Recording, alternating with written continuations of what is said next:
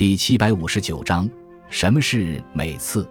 这是汉代经学家关于诗歌社会功能的一种说法。美意为歌颂，次意为讽刺。最典型持这种观点的是《毛诗序》，其认为美即美圣德之形容，以其成功告于神明者也。次即下以封赐上。汉儒对于《诗经》的解释基本上以此为标准。清人程廷作曾在《诗论》中指出。汉儒言诗不过美次二端，如大雅、云汉则是美周宣王也；魏风、木瓜被认为是美齐桓公也；小雅、鸳鸯是次幽王也；北风、雄志是次魏宣公也。其中一些明明是男女之间的情歌的诗篇，也被汉儒们牵强附会的认为是暗含了美次。汉儒将《诗经》解释为赞美和讽刺的两大主题的做法。